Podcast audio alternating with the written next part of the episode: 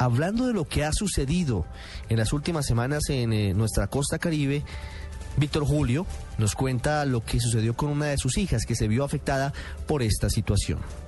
Esta vacuna se la aplica en el colegio sin pedir autorización de los padres. A nosotros no nos llegó ningún ninguna carta, ningún documento donde pedían autorización para que dejáramos aplicarle la vacuna. La primera dosis se la aplicaron en octubre y la segunda dosis se la aplicaron el 11 de marzo. Ella a los pocos días, por ahí como a los 10 días, empezó a sentir la cefalea, dolores de cabeza muy fuertes que fueron aumentando. Pero nosotros en, en esos momentos no teníamos pues, sospecha de que fuera a causa de, la vacuna. Es más, pensamos que de pronto era un problema como la niña usa lentes, de pronto era que los lentes ya no le perdían, se mandó al optómetra, se le cambiaron los lentes, pero la cefalea siguió y cada día aumentaba la intensidad de la cefalea.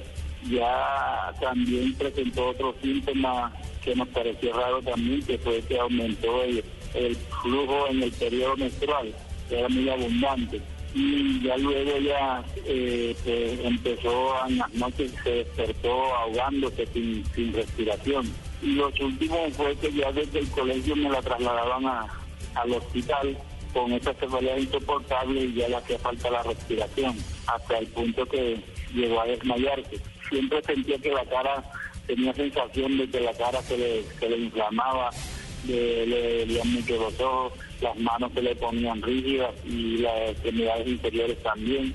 Niña, estando allá en, eh, estando en el hospital, en tres ocasiones le ha repetido la crisis. Pues está como los últimos días como controladita, no, no ha presentado la crisis así como los desmayos, pero sí siguen presentándose las cefaleas, sigue presentándose los dolores en, en, las caderas y el malestar físico, la fatiga muscular en general la niña nos dijeron que todos los exámenes han salido negativos.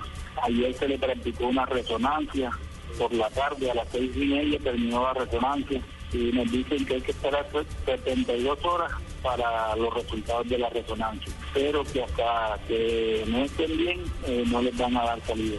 La niña tiene 16 años, es la más grandecita del grupo que, que está en Bogotá. Hay dos niñas que se les aplicó el tratamiento de quelaciones que es para desintoxicarla. A esas niñas han respondido bien al tratamiento. Las otras niñas no están bien aún. hay una niña que tiene problemas en las piernas, tiene dificultad para, para caminar. No nos han dicho en sí, en vez de apoyar la, la salud de las niñas, eh, eh, se está negando a aceptar que hay un problema de salud pública y que ellos somos directamente responsables de la salud pública. Eh, defienden la vacuna a cabo cabal creo que no debería ser así. Tienen que eh, hacer los estudios pertinentes. Y hay, un, hay algo en común que tienen las niñas que presentan los síntomas, que se les colocó la vacuna.